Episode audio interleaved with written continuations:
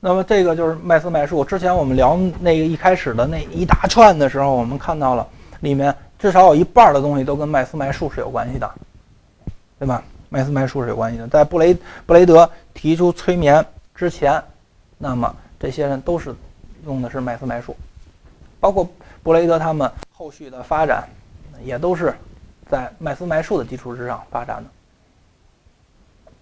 那我们。进入到后来就进入到了一个科学的催眠时期。那什么是科学？科学不是信仰，它是一种态度、观点和方法，就是科学的态度、科学的观点、科学的方法。那么科学简单的说就是叫分科而学，这后指将各种知识通过细化分类，数学、物理、化学呀，啊，进行研究，逐渐形成一个完整的知识体系。那么说，这个什么叫科学催眠呢？那你就要用科学，啊，已有的科学体系，然后你去研究和使用催眠术。已有的科学体系，虽然说已有的科学体系不一定能够把催眠术的所有的内涵都揭示了，但目前的科学体系里面，大多数的情况它还是能够去揭示的。只不过现在有些人呢。啊，他自己不去学，或者说学了他懂，他不愿意这么说，这么说觉得他他就没有崇拜了。他说他有特异功能多好，是吗？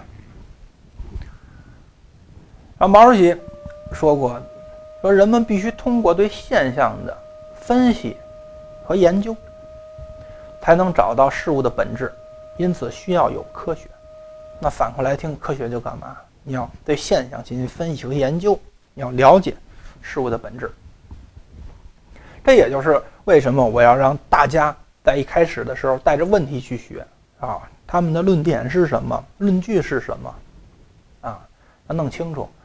咱们现在都啊，二零一六年了，然后我们还拿着几百年前那些已经，嗯，这这个现在明确看不靠谱的那那那个东西，你当论据。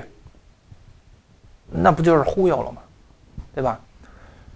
我老说，玄玄之又玄，众妙之门。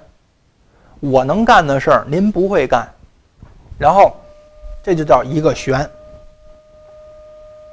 然后呢，我继续，我把您不会、您不懂的知识，咱们两个这个这个这个信息不透明，对吧？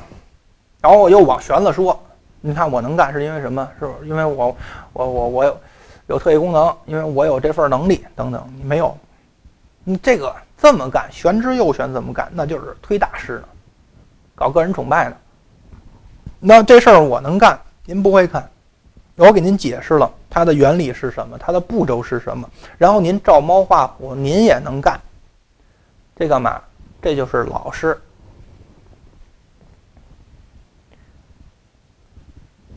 所以现在大师不少。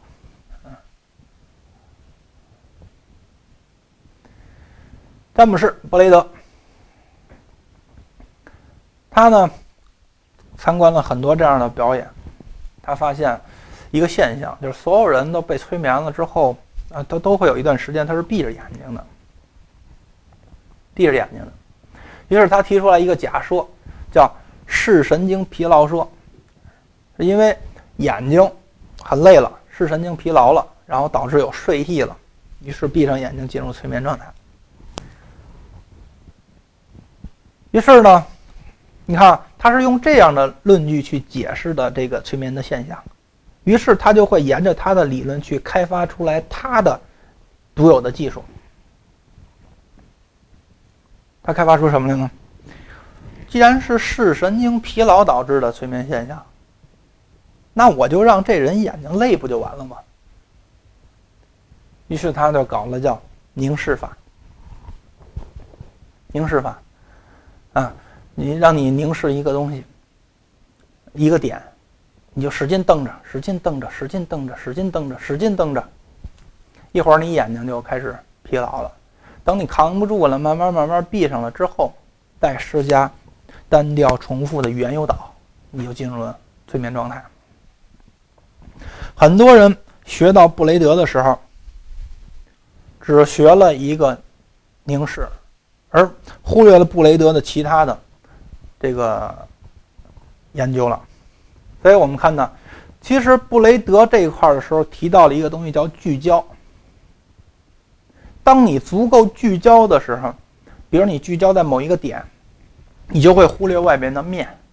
你越聚焦的时候，你就越能进入催眠状态。你催眠状态里面越聚焦的时候，你的催眠状态就越深，就越深。然后布雷德后面发现呢，不光说我用眼睛睁着眼睛看，能达到催眠状态，他发现我闭着眼睛，我把那个东西想出来。我闭着眼睛，我看呢，我闭着眼睛想象的聚焦，也能进入催眠状态。再后来，他发现，不光是想一个物件能聚焦进入催眠，思想 聚焦也可以，观念聚焦也可以导入睡眠状态。这才是布雷德最伟大的东西。就像我们现在做个案，很多时候说隐蔽催眠等等，其实你不用。当 来访者跟你说了很多内容之后，你一个你发现了他的核心本质，你啪给他来一个，你聚焦点，你就可以给他导入催眠状态。举一个例子，之前来到我这儿一个部队的一个女士，然后她跟我这儿。开始说，又抱怨她老公啊，这个她老公和她不是一个部队的，可能一周才能团圆一次。她老公，呃，他们两个不能天天在一起吧？然后她老公呢，回家之后呢，什么活也不干吧？然后呢，又抱怨她老公，嗯，她想，嗯，通过关系给她转到她老公那单位去，然后她老公说办不了。呃，她老公不关心她，也这么多天也不给她打电话，然后包括她老公，呃，怎么怎么着说一堆吧。然后呢，包括他们家孩子也不听话，他们家孩子有那个劲儿，就跟她老公一样，等等等等，说了一堆，啊，全部都是抱怨，抱怨里面有无数无数的愤怒的情绪，不是无数的愤怒的情绪。当时我就一句话，我就给他定在那儿了。这一句话，我就问他。你什么时候开始怀疑你老公的？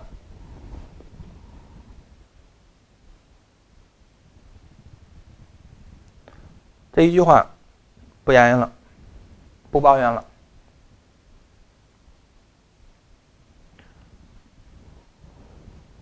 你怀疑你老公的时候，你发现什么了？这个时候，你看他眼睛开始向左。右利手人眼睛往左干嘛？回忆。你是不是已经让他聚焦了？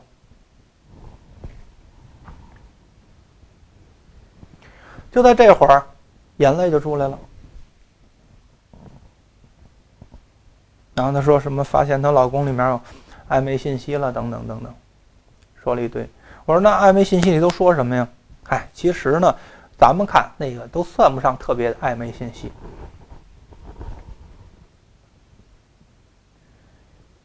那我们看都算不上暧昧信息的人，这个内容，她要跟她老公那继续纠缠 这个暧昧信息，她老公能不烦吗？那我们继续要再想，他为什么会把这些就视成了一个这个暧昧的信息？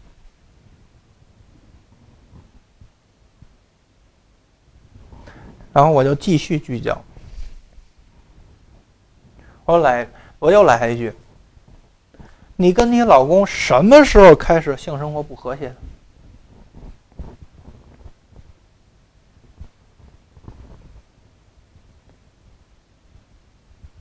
我说到这儿的时候，这个人就已经僵在那儿了，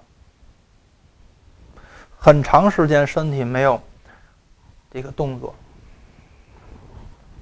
然后他开始跟我说：“啊，是什么什么什么情况？然后呢，嗯，因为他生了一个什么病，然后这个病呢导致了一些什么什么什么情况，啊，说了一堆。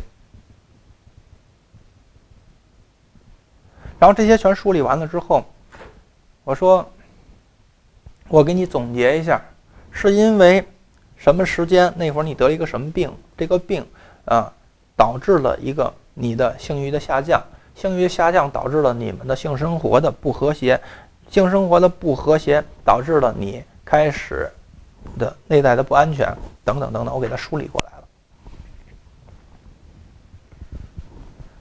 是不是这么回事？是。好，我们再继续聊聊吧。其实还聊什么？她已经非常清楚了问题在哪儿。问题不在于她老公，问题不在于她孩子，问题不在于别人。那这个过程里面，其实就是用到了，啊，用这种聚焦，就是用到了聚焦。所以布雷德他的凝视，你要分为外凝视、内凝视。那么这个凝视，我们还指的是实际的物件，比如说我凝视一个水晶球，然后啊，这个水晶球，我凝视一个水晶球，啊，我现在真实的看见一个水晶球，这个我们叫外凝视。现在我闭着眼睛把水晶球想象出来，我去看着它，这叫内凝视。我现在满脑里面就想着一件事儿。就是一个思想的聚焦，或者一个事儿，一个事儿，我跟人一个人啊探讨一个事儿，我非常固执我的观念，那么 OK，我这就是一种观念的聚焦。你也可以情绪的聚焦，这些都可以导致进入催眠状态。那么到布雷德的时候，他已经开始搞出来了一些催眠工具，比如说类似于水晶球一样的东西，啊，搞出来了催眠工具。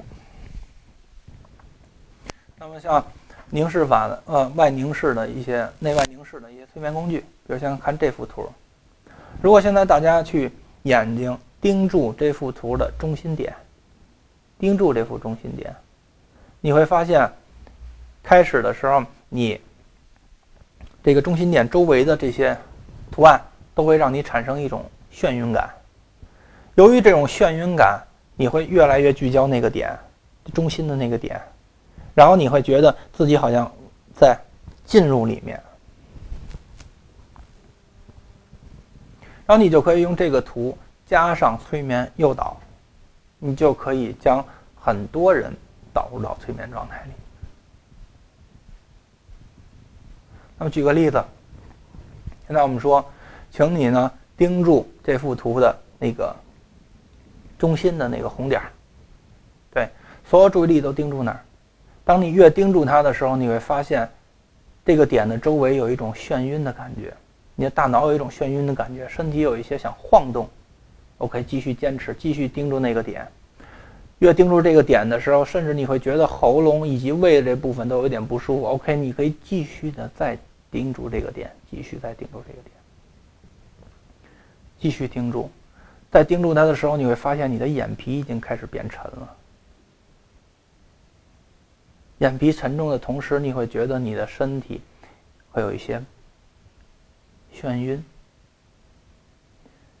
随着这种眩晕，你的眼皮就更沉了，而且你有慢慢慢慢的就在坠入那个中心的那个点。而且坠入的速度越来越快，越来越快，你离那个点越来越近，越来越近，越来越近，你的眼睛会越来越沉，越来越累。继续保持着。当你实，当你无法再去抵抗住这种眼睛的沉重的时候，你可以慢慢的闭上它。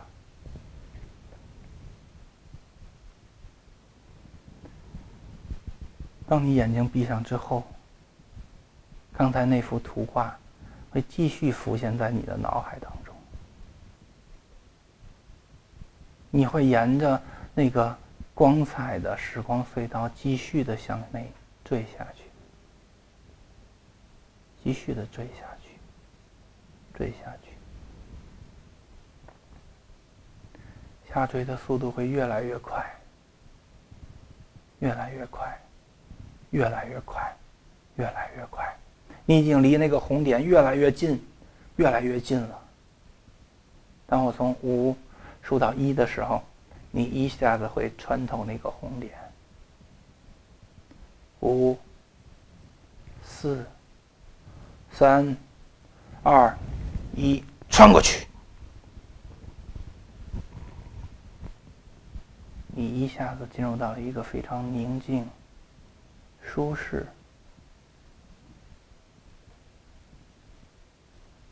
调整你的呼吸，让你的吸气变得更深。感觉你小腹的隆起，慢慢的吐出去。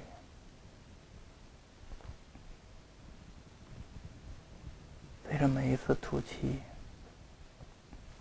你的身体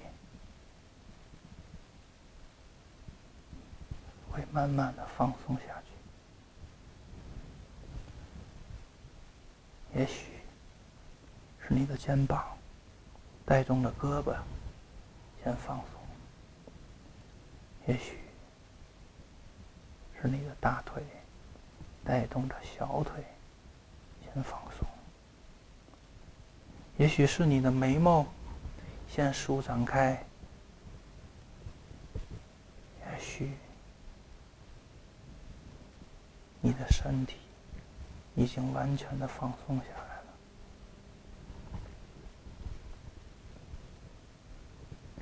体验着这种放松，享受着这种放松。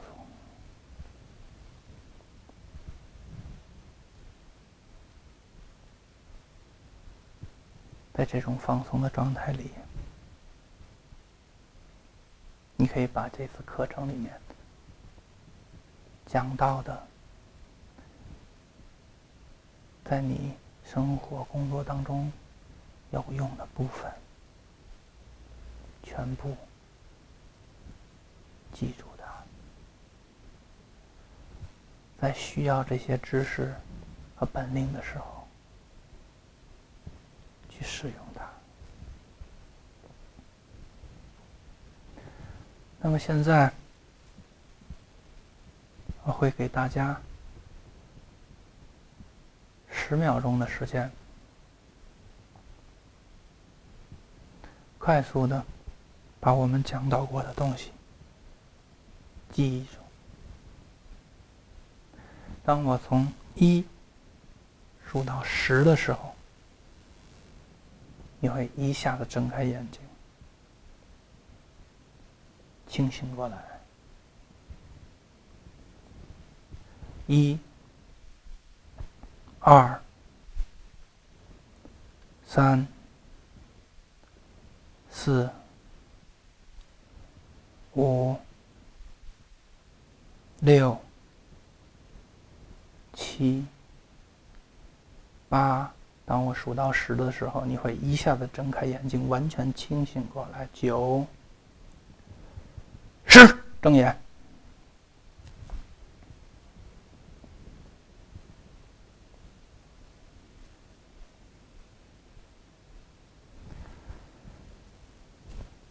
其实呢，因为我看不到大家，我只能大概给大家这个说一遍这个过程。啊，如果您跟着在做，有人可能会体验得到这种感觉。其实凝视法的流程差不多，嗯，无论是凝视我们说的这个图片，还是凝视水晶球，啊，呃，其实都是差不多的。嗯，包括你凝视一个，比如说笔尖儿。啊，凝视这个东西，整个操作其实是差不太多的，啊。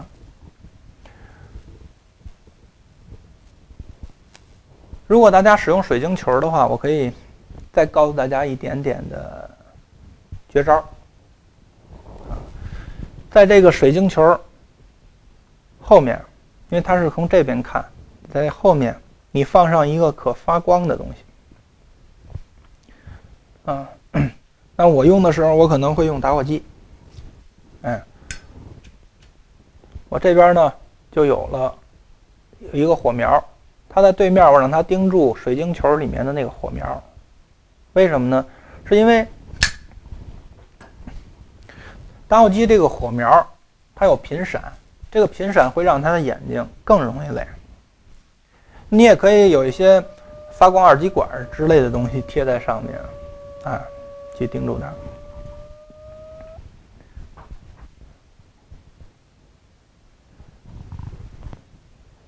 那么这个刚才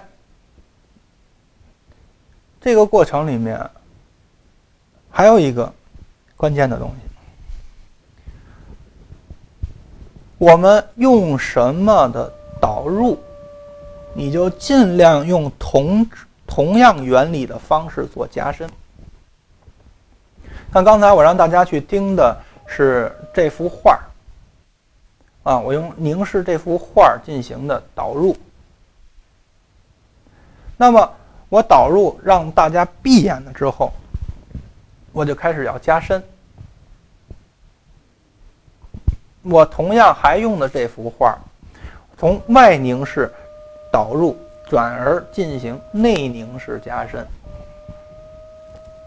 这样呢，你就没有过度，这整个的过渡会衔接的非常的漂亮，啊，这个是。呃，很多人没没太注意的东西，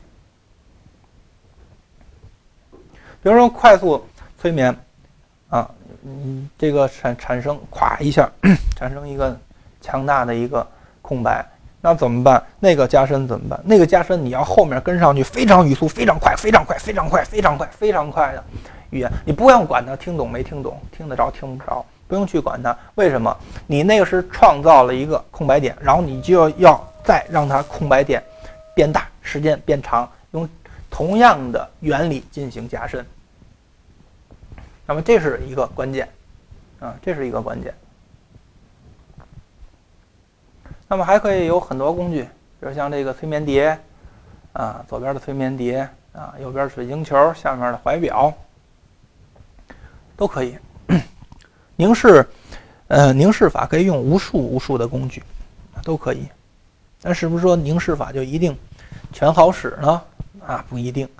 比如说你碰见牙科大夫，啊，你让他凝视吧，凝视半天，嗯，也不太起作用。呃，什么特点？水晶球呢是用的是光线的折射，啊，怀表呢是可以用双重，啊，可以用双重。什么叫双重呢？一个是凝视怀表的某一个部分，另外呢，这个怀表呢，机械怀表会每一秒都会有咔嗒咔嗒咔嗒的声音，你可以形成一个双重的呃东西。一个呢就是你用咔嗒咔嗒的声音作为背景，然后你用凝视怀表的一个点作为那个形，这就是完形治疗里面的形与景的关系。这样呢，你给它环境都已经你给给它缩小了。就是我环境的是是用声音，声音你就是要去就是听那个咔嗒咔嗒的声音，那个声音又是一个持续单调的刺激，然后同时你又诱导的是凝视怀表的某一个部分。那么这个凝视怀表这个事儿呢就很有意思，你用怀表凝视，然后你把声音作为背景之后，你加深就太容易了，你直接就闭上眼睛之后，你就把怀表找个东西挂他耳朵边上，然后。你告诉他，你可以听到怀表里面机械咔嗒咔嗒的声音，每一次这样的声音都会让你进入到更深的催眠状态里。然后你重复说几遍之后，把怀表往这一放，就加深了。像这催眠碟，这个催眠碟呀，喝酒影响催眠操作吗？影响啊。酒精本身就是一种刺激性的物质，它很容易让人产生幻觉。在喝酒做催眠的时候是，嗯，有有危险性的，就是它的催眠的深度和状态不一定是你完全控制得了的，因为在这里面有酒精的作用。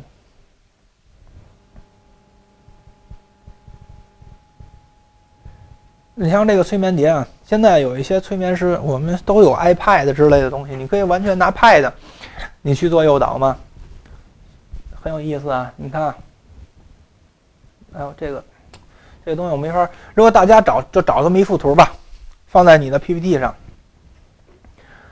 然后呢，你把你的鼠标点在它那个角上，然后你就拉拉大，然后放小。这个时候，你始终让他盯着那个中心，他一会儿就晕菜了。只要他真的盯，一会儿就晕菜了。你又增加了他的一个视觉难度。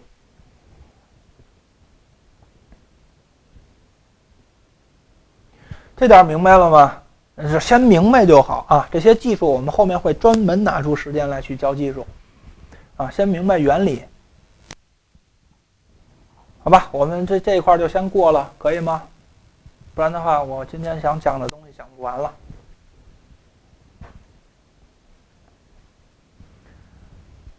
然后在布雷德之后，就是布拉姆威尔。你说他创造什么吗？其实他没创造什么，他还是在用，呃，外凝视，但他呢开始用了镜子反光。就这个人往这一坐，你就让他往前看，哎，但是这面呢有一面镜子。在镜子这边呢，给他一束光，这个光通过镜子的反射，正好照到这个人眼睛上。你想有一束光照眼睛上，是不是我们就想闭上了，对吧？就想闭上了。那他这个玩意儿就很有意思，我这光就老搁那捅着，你愿意睁，你愿意睁你就睁，反正睁这光就晃着你眼睛，哎，要么。你觉着不舒服，你自己就闭，我不强行让你闭眼睛。这光反正，嗯，整个手电就搞定了。我就在这个状态之下，我开始做催眠诱导啊，重复单调的刺激催眠诱导。这诱导你睁着眼睛我也这么用，你闭着眼睛我也这么用。反正我知道你早晚都得一直闭着眼睛的。为什么？你睁眼睛就晃你，你睁眼睛就晃你。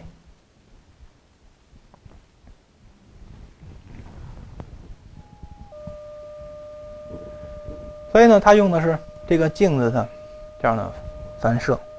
为什么我还要把这个布拉姆威尔这东西拿出来呢？是让大家呢继续开拓思路，继续开拓思路。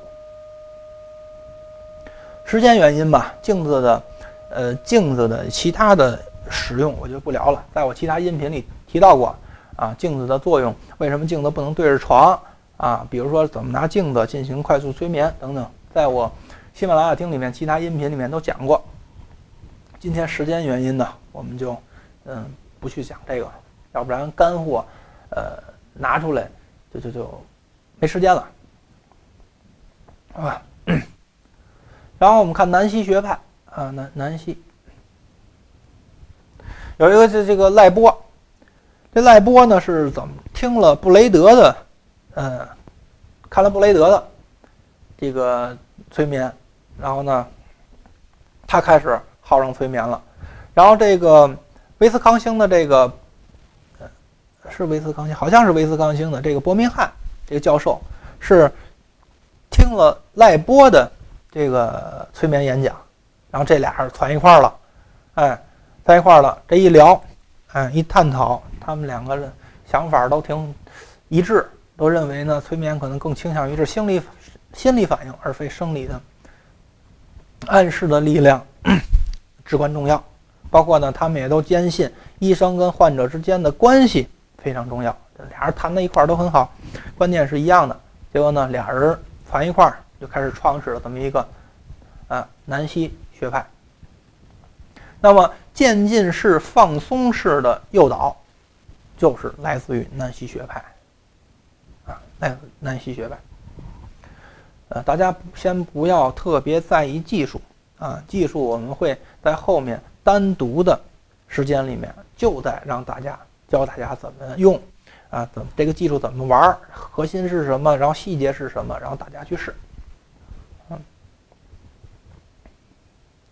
然后呢，就是这个巴黎学派，巴黎学派呢，这个代表人物就是夏克特。我们说了，这个家伙神经病学，呃，被称为神经病学的拿破仑。很高的地位，他认为催眠是什么？他可不认为催眠是这个暗示，他认为啊，这个催眠啊，其实就是癔症的一种表现形式。他说：“为什么有的人能催眠，有的人不能催眠？能被催眠的人，那都是潜在的癔症，这个歇斯底里的患者。”哎，他是这么去看这个催眠的，也就是说，催眠呢是让潜在精神病患者呢，这个把这精神病呢给弄出来。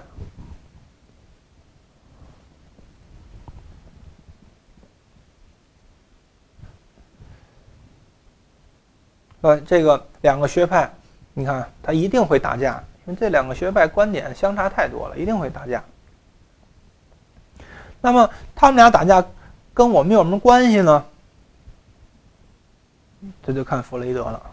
弗雷德跟夏克特，我们说了，他跟夏克特学习。夏克特那个说这癔症怎么治啊？他用催眠把这人啪给催的歇斯底里的状态，然后他再用他的方法给解除掉。那么弗雷德是在他那儿先看到这个催眠的，然后呢，弗雷德呢又对催眠就感兴趣了，就琢磨。对对对，也了解了解呀，哎，然后呢，弗雷德呢就又去参加了这个舞台催眠师叫卡尔汉森的催眠表演，让他觉得很神奇。然后这弗雷德呢又进而跟南希学派又学了南希学派的这个催眠，就是以暗示，他们认为暗示是这个心理反应这个催眠，然后他利用催眠术进行这个。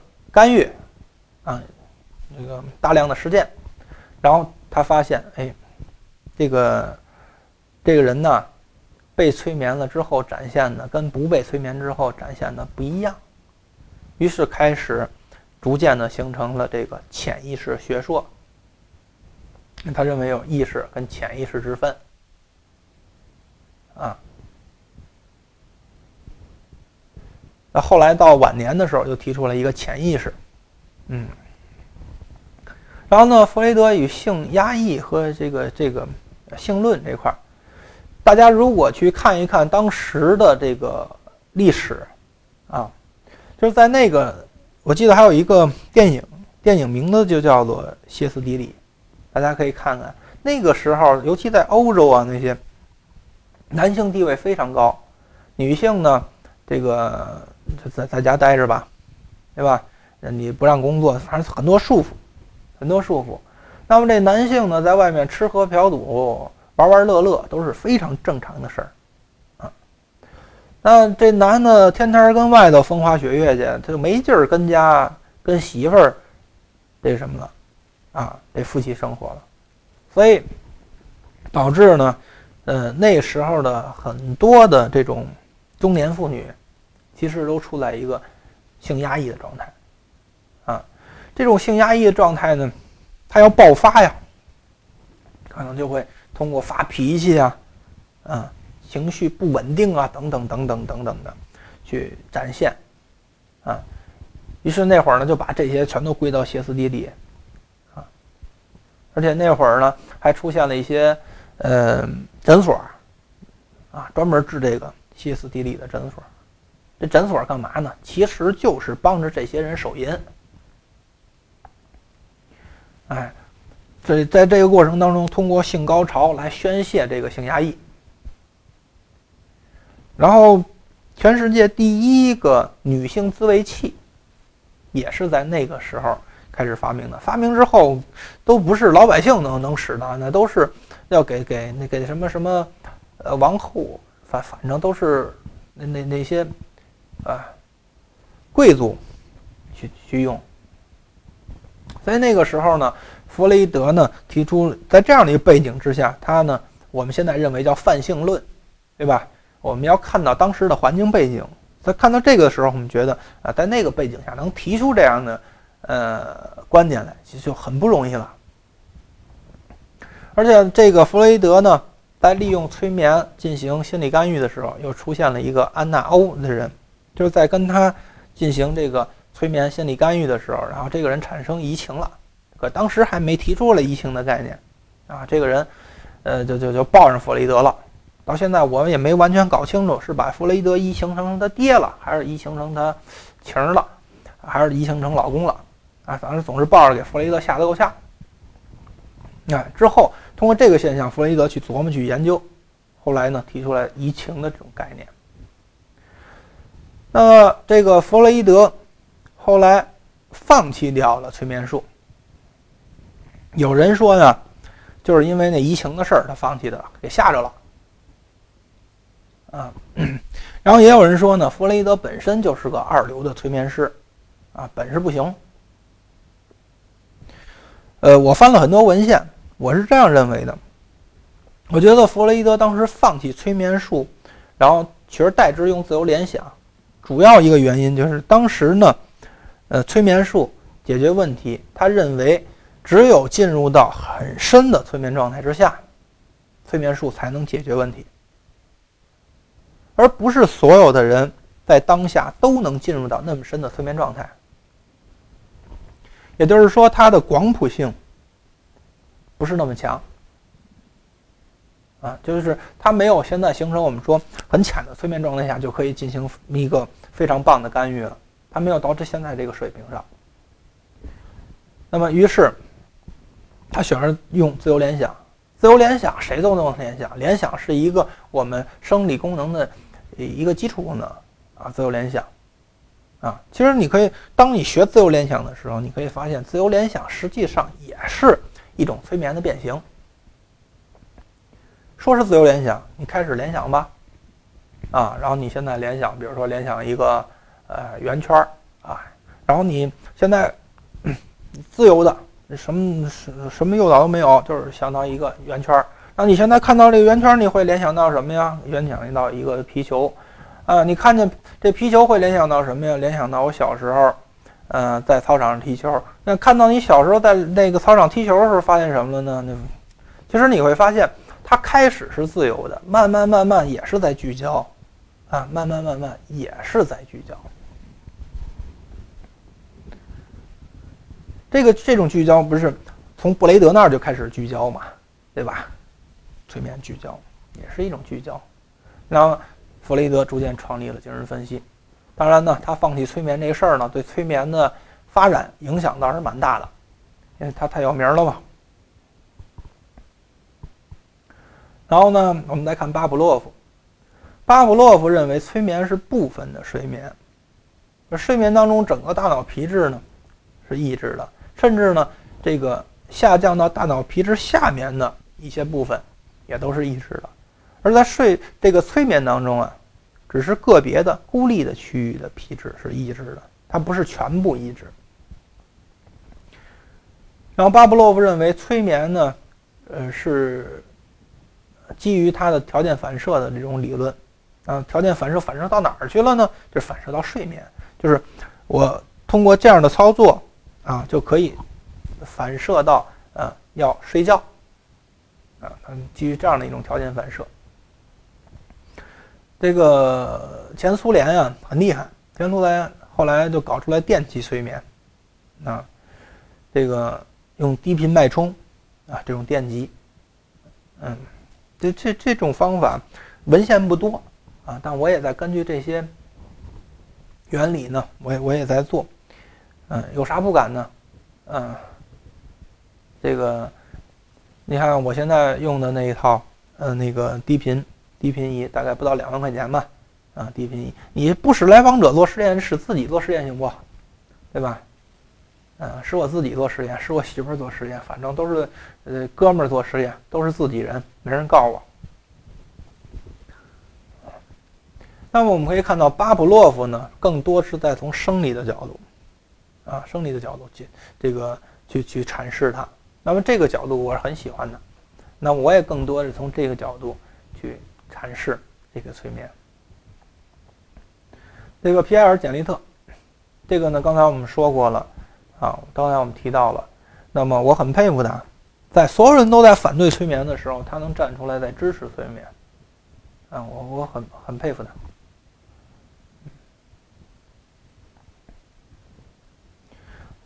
米尔顿·艾瑞克森，嗯，现代催眠之父，短期心理治疗的创始人，啊。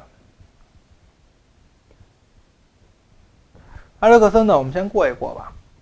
后面我们会单独的用几节课，甚甚至更多的课程，我们去讲艾瑞克森。它包含的东西太多了，而且非常的棒。嗯，对，这个艾瑞克森要重点的去去讲。今天我们重点是让大家去梳理这个历史，看看传承是怎么来的。哎，传承是怎么来的？并不重点在教大家的每一个细节的技术上，后面我们的课程会陆续的教每每一个技术，我都会把它的核心细节全都告诉大家。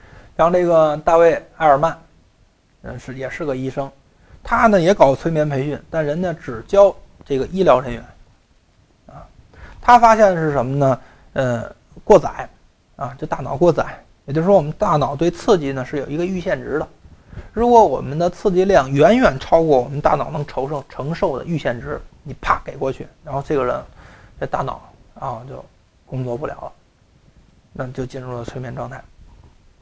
所以呢，这个大卫·阿尔曼通过这样的原理，开发出来了很多这个快速催眠的这个技术，嗯，快速催眠的技术。呃，也就是说，大卫·阿尔曼呢，更多的是在从生理上找人的 bug，生理上找人的 bug。啊，这个，这个每个人啊，其实对刺激的阈限值是不一样的。那从他的理论来说，只要你的刺激量远远超过这个人的阈限值，那这个人就能被导入到催眠状态里。所以，我给他的评价就是，大卫·阿尔曼在找什么呢？生理的 bug，而艾瑞克森呢，他是在找什么呢？更多的是在找思维当中的 bug，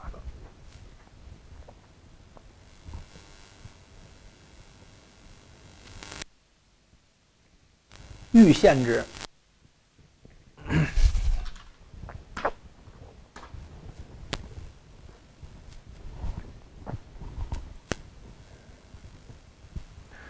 然后我们再看奥蒙德·麦吉尔，他本身是个魔术师，又是个催眠师，加起来就等于现在我们说的叫心灵魔术师。他主要在做舞台秀，他是第一个人把催眠搬上电视荧幕的人。啊，催眠术圣经改版六次。那么提到。麦吉尔，那么后面我们看到，这个把脑电啊 EEG 应用到催眠研究当中，那我们就不得不提啊，Tom 史利夫。然后呢，这个 Tom 史利夫呢，就是奥蒙德麦吉尔的学生啊。这个黄大一呢，是跟 Tom 史利夫两个人呢一起搞过这个呃催眠脑电研究。